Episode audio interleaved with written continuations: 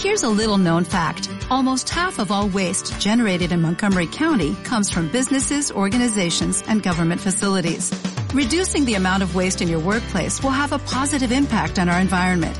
It can also save you money on your disposal costs. Reducing waste and recycling at your business is easy to do and is the law in Montgomery County. Make it your business to recycle right. Learn more at montgomerycountymd.gov slash recycle right or call 311. Hola a todo el mundo, bienvenidos y bienvenidas un martes más a mi sección del canal y a mi podcast Como si nadie escuchara. Yo soy Cris Blanco y estoy encantada de tenerte un día más por aquí, en este espacio donde hablamos de cosas de la vida como si nadie escuchara. Hoy estoy especialmente contenta porque vamos a inaugurar una nueva subsección de este programa que se va a titular El consultorio de Cris. Como podéis imaginar, esto consiste en que vosotros me contáis vuestros dilemas, vuestros dramas, vuestros problemas, vuestros secretos y yo os voy a estar contestando, dándoos mi opinión, consejo, eh, pues pues eso, el consultorio de Chris, básicamente. Eh, no es que yo sea experta en nada, como digo muchas veces, pero sí que me gusta compartir mis opiniones y parece que a vosotros os gusta escucharlas. Así que he pensado que esto sería perfecto para esta sección del canal. En concreto, esta vez eh, puse un Insta Story en el que os pedía que me contarais problemas que tuvierais, cosas en las que necesitarais consejo y quisierais compartir pues con el mundo de manera anónima. Eso sí, no os voy a estar exponiendo porque si no, pues muchos no me querríais contar las cosas. Entonces no, esto es todo anónimo, ¿no? Y también me gustaría que vosotros me dejarais el feedback, es decir, en comentarios me dejarais pues si por ejemplo en alguno de las cosas que voy a decir tenéis una opinión distinta a la mía, pues que también la digáis, o si tenéis otro consejo para alguien que esté preguntando algo, pues que también lo digáis. Esto es un espacio para que todos compartamos nuestras ideas, ¿no? Entonces, tengo aquí en Instagram todas las cosas que me habéis ido contando. Voy a decir nombres aleatorios, o sea, no son nombres reales. Juan, María, Marta. Quiero decir que la persona en cuestión no se llama Juan, ni María, ni Marta. Juan nos dice, me da cosa hacer mis necesidades en las casas de los amigos. Yo creo que esto es algo que nos ha pasado o nos pasa a todos. O sea, a todos nos ha dado vergüenza alguna vez tener que ir al baño en público, tener que ir al baño en casa de tu novio, en casa de tu amiga, en una fiesta. Y yo creo que esto es una cuestión de que todavía no está socialmente aceptado o normalizado que los seres humanos tenemos que ir al baño. O sea, que las personas tenemos que hacer nuestras necesidades, que lo hacemos todos, que hasta la persona más glamurosa que te puedas imaginar tiene que ir al baño. Y con ir al baño ya sabéis a lo que me refiero, por no ponerme escatológica. O sea, todos tenemos que ir al baño y hacer nuestras necesidades. Incluso Ariana Grande tiene que ir al baño. Entonces, cuanto antes lo normalicemos y todos digamos, oye, tengo que ir al baño, no hace falta ser específico, no hace falta decir exactamente lo que vas a hacer, pero todos deberíamos ser libres de poder ir al baño sin tener ningún tipo de tapujo, porque es algo normal y no es justo que lo estemos pasando mal sin ir al baño por, una cuestión que es, que es tan fisiológica como respirar. O sea que mi solución a este problema es normalicemos ir al baño. Normalicemos que hacer popó es algo normal y que todos y todas lo hacemos. Entonces, de verdad, no hay que tener reparo. Si hay que ir al baño, hay que ir al baño. Si es en la universidad, si es en un restaurante, si es en casa de tu novio, ¿qué le vamos a hacer?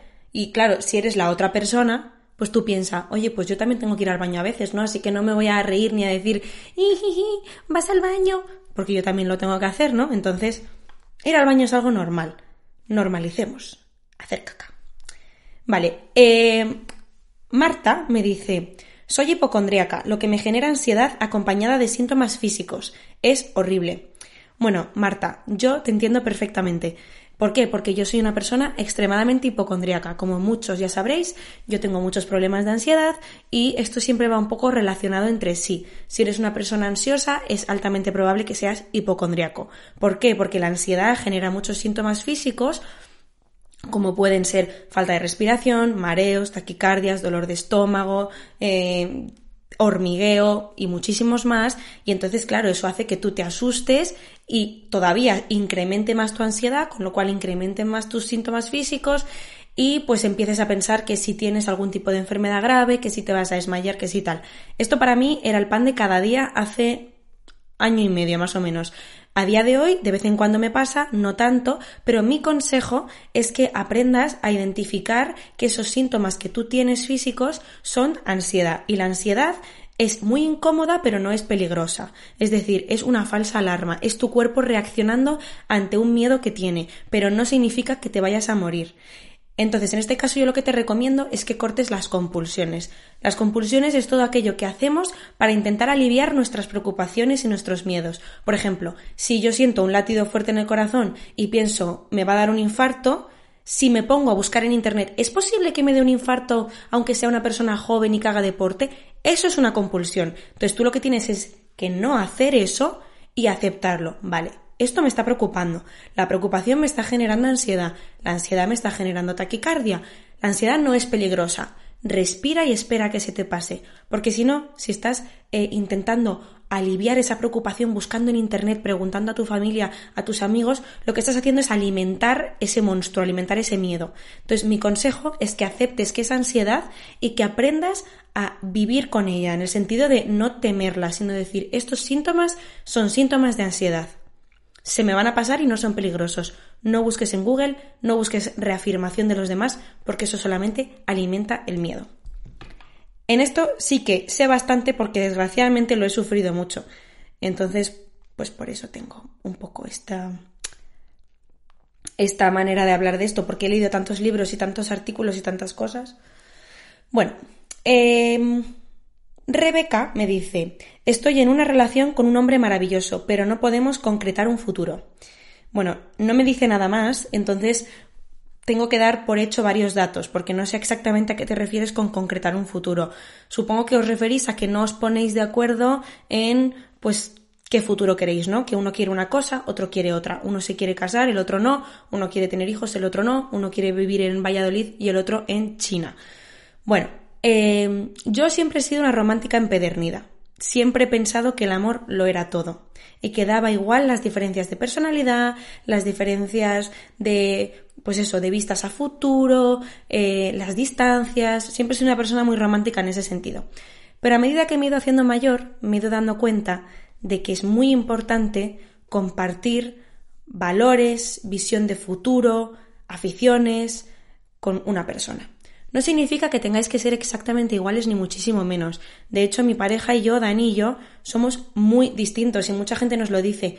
Pero en las cosas, digamos, como fundamentales, en el corazón del asunto, somos muy parecidos, en el sentido de que tenemos mismas ambiciones, tenemos planes de futuro parecidos, queremos alcanzar las mismas metas más o menos juntos. Entonces, yo creo que esto es algo que se puede trabajar, no creo que sea algo que tú tengas que darte por vencido y decir esta relación no funciona, porque eso sería muy triste, sobre todo si os queréis mucho, pero sí que creo que la clave aquí es la comunicación. Decirle a tu pareja lo que tú quieres, que ella te diga o que él te diga lo que quiere y que encontréis un punto medio en el que ambos tengáis que sacrificar cosas y también se puedan cumplir algunos de vuestros deseos yo veo muy importante tener planes de futuro parecidos, porque yo personalmente cuando estoy con una persona, estoy con esa persona porque quiero pasar el resto de mi vida con ella, si no, yo no estoy con una persona. O sea, yo las medias tintas a mí no me funcionan. Yo no puedo tener un rollete y simplemente tener un rollete porque me gusta y pasar el rato, no. O sea, yo si estoy contigo es porque veo planes de futuro, si no, no, no me, no tiene sentido para mí. Entonces, creo que no hay que darse por vencido, pero sí que creo que hay que tener una conversación madura de sentaros los dos dispuestos a debatirlo y a sacrificar cosas y a compatibilizaros, porque si os queréis mucho merece la pena y al final podéis encontraros en un medio punto en el camino, ¿no? Teresa nos dice, amo a un chico, la razón por la que nos separamos es porque no creemos lo mismo y además mis padres no lo aprueban. Bueno, en lo de que no creemos lo mismo realmente diría un poco la misma respuesta que la anterior.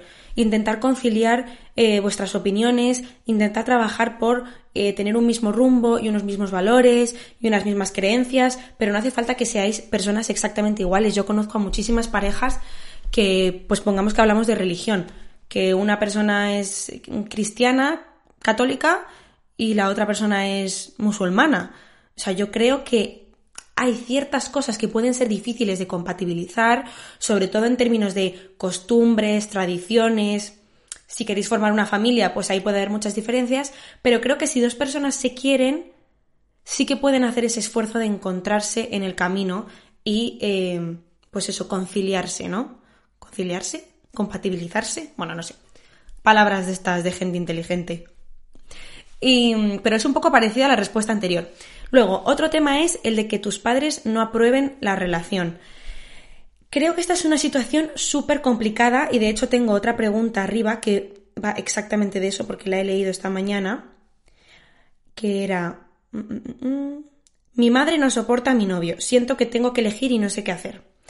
Bueno, es extremadamente compleja esta pregunta, no creo que sea fácil de responder, porque al final eh, la familia también pues juega un papel muy importante en nosotros y nos influye mucho muchas veces sin darnos cuenta lo que nuestros padres digan eh, o nuestra familia, nuestros tíos, nuestros abuelos, nos influye demasiado en las decisiones que nosotros tomamos sobre nuestra vida. Entonces yo creo que si tú estás segura de que la persona con la que estás es una persona buena, es una persona para ti, correcta, que le quieres, que no te hace daño, yo creo que deberías pelear por la relación. Creo que deberías hablar con tu madre y decirle, mira mamá, a mí esta persona me hace feliz, a mí esta persona me trata bien, que es lo más importante, dame un voto de confianza, confía en mí. Yo soy lo suficientemente madura como para saber lo que estoy eligiendo. Cierto es que las madres tienen un sexto sentido y esto es así. O sea, a mí me ha pasado muchísimas veces de estar con alguien y que mi madre me diga, Mm. Mi madre nunca me diría deja de salir con alguien, porque mi madre siempre me ha dejado mucha libertad para yo poder hacer lo que yo quería y estar con quien yo quisiera. O sea, yo no creo que nadie tenga la potestad, eh, ni siquiera tus padres, de prohibirte verte con una persona. Yo creo que además forma parte de un proceso de aprendizaje que todos tenemos que pasar. O sea, todos antes o después nos tenemos que dar el tortazo con alguien.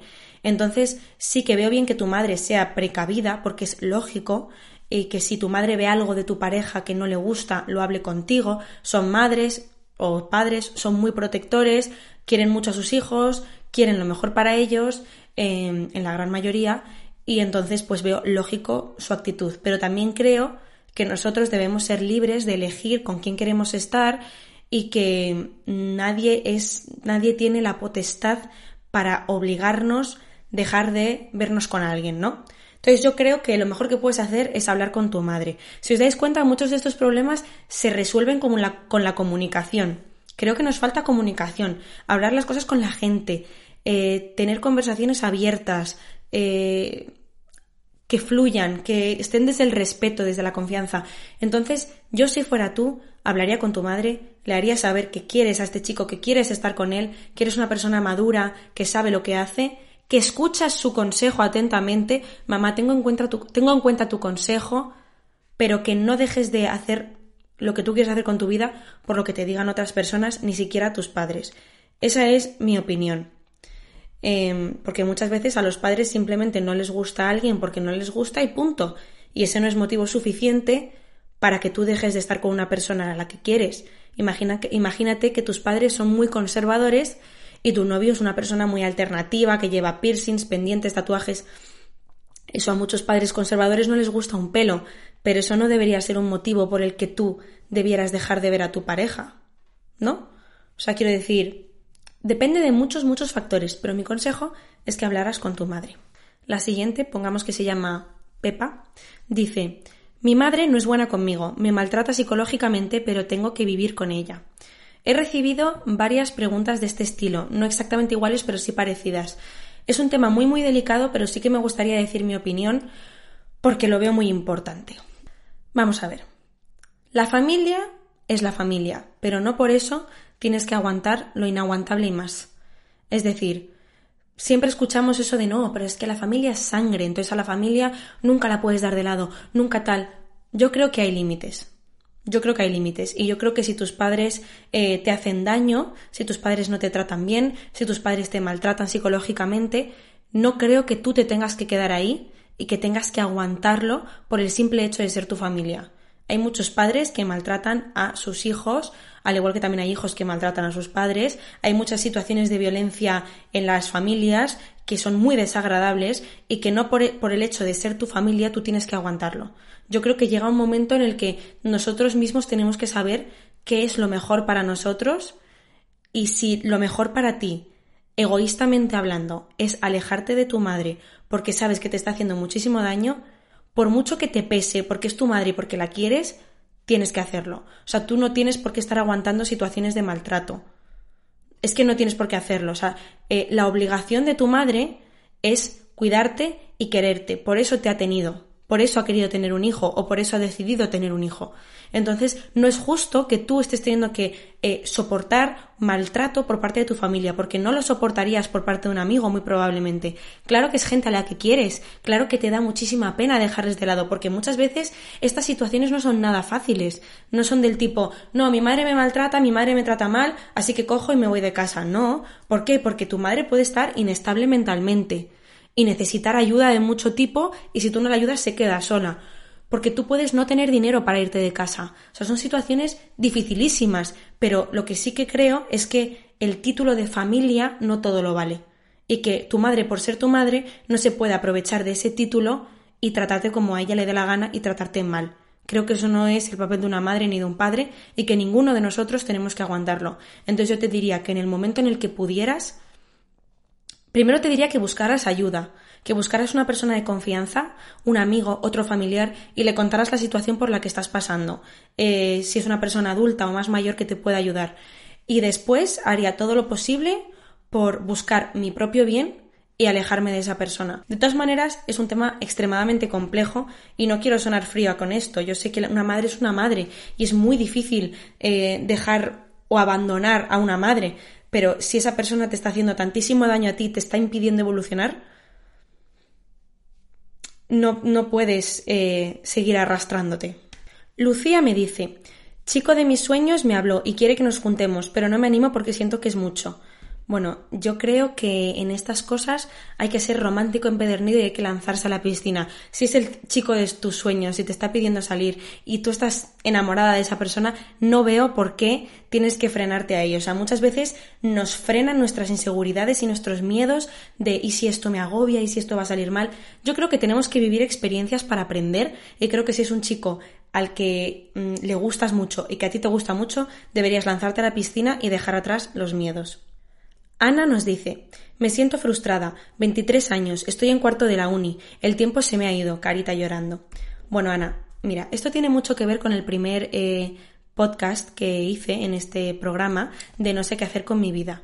Creo que nos agobiamos demasiado siendo demasiado jóvenes porque tenemos unas presiones por la sociedad muy grandes de tener que cumplir ciertas expectativas, ¿no? Yo tengo 23 años, voy a cumplir 24 en cuatro meses, que ni me lo creo, y estoy en sexto de carrera porque mi carrera son seis años. Y mi sueño es dedicarme al mundo de la televisión y al mundo del entretenimiento y no tengo ninguna formación sobre eso. Pero a pesar de que muchas veces me ha pasado como a ti, que me ha agobiado muchísimo pensando en el futuro, luego me he dado cuenta de que nos queda muchísima vida por delante. O sea, 23 años no es nada, somos súper jóvenes, nos queda un montón por vivir, un montón de, de, de, vida por delante. Entonces no hay que frustrarse. Ahora estás en cuarto de carrera, me has dicho, pues acaba tu carrera y replantéate qué es lo que te apasiona, qué es lo que te gustaría hacer en el mundo. Y todos los días intenta cumplir poquitos objetivos que te acerquen a eso que realmente quieres hacer. Pero no te agobies porque somos muy jóvenes y nos queda mucho por vivir. No, no, hay que tener prisa por cumplir las expectativas de la sociedad de ya deberías estar trabajando y casada y con hijos y tal. Cada uno tiene sus tiempos. Cada uno tiene sus tiempos y cada uno tiene sus prioridades y lo que quiere hacer en la vida. ¿Y si yo no me quiero casar? ¿Y si yo no quiero tener hijos? ¿Y si yo me quiero dedicar a tener una granja? Pues ole tú. O sea, al final estamos aquí para ser felices y para encontrar nuestras pasiones y, y desarrollarlas. Y ya está. No hay, no hay que hacer caso a nadie más. Bueno, Rosa nos dice, solo me gustan los chicos que desaparecen o no quieren nada serio, no lo hago aposta. Bueno, esto me hace un poco de gracia porque siento que es algo que nos ha pasado a muchas, a muchísimas chicas, bueno, y creo que chicos también. Yo creo que esto parte de la base de que a los seres humanos nos gustan como los retos, ¿no? Entonces, cuando algo se nos pone en bandeja o se nos pone fácil, es como que nos aburre, es como, no, y esto no lo quiero, ¿para qué? Sin embargo, cuando algo supone un reto, el típico chico malote que que no le gusta estudiar, que es un chico así rebelde, eh, que tiene problemas, eso es como que automáticamente nos llama mucho más la atención que un chico bueno, estable, simpático, porque es como, ah, esto es aburrido. Y me diréis, pues yo no opino así.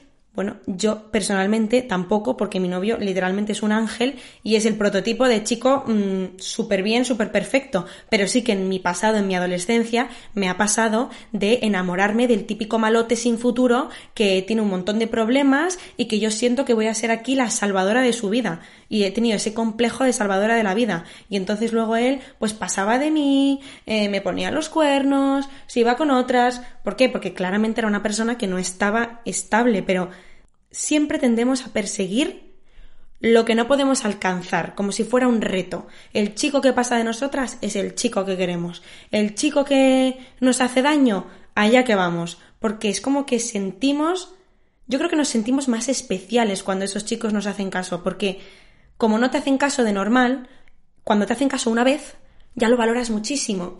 Pero yo creo que esto llega a un momento en el que te cansas.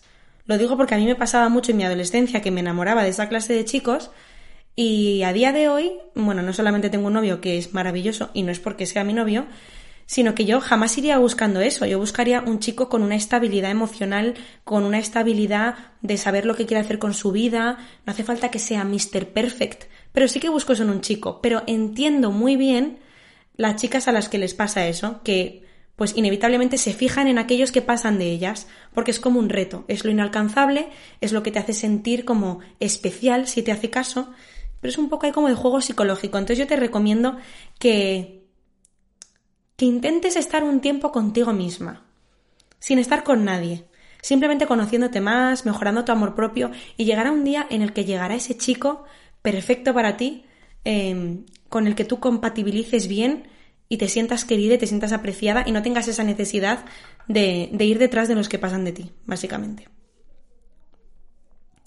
me quedan un montón de preguntas y llevamos ya un montón de tiempo. María nos dice, me cuesta mucho empezar a hacer las cosas, así sean las más simples, me cuesta tanto.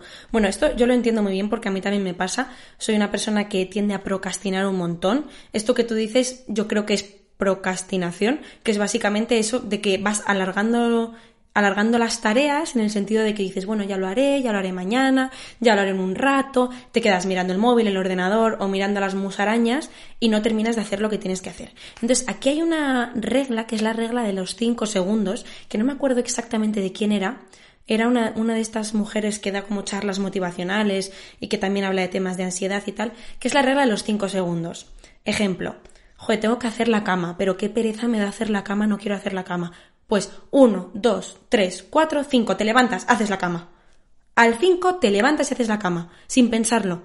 Ojo, tengo que hacer una presentación, estoy súper nerviosa, hay muchísima gente ahí fuera. Uno, dos, tres, cuatro, cinco, fuera, sin pensarlo, sales a la presentación. Entonces yo te recomiendo que hagas eso, que te pongas unos segundos, uno, dos, tres, cuatro y cinco, lo hagas.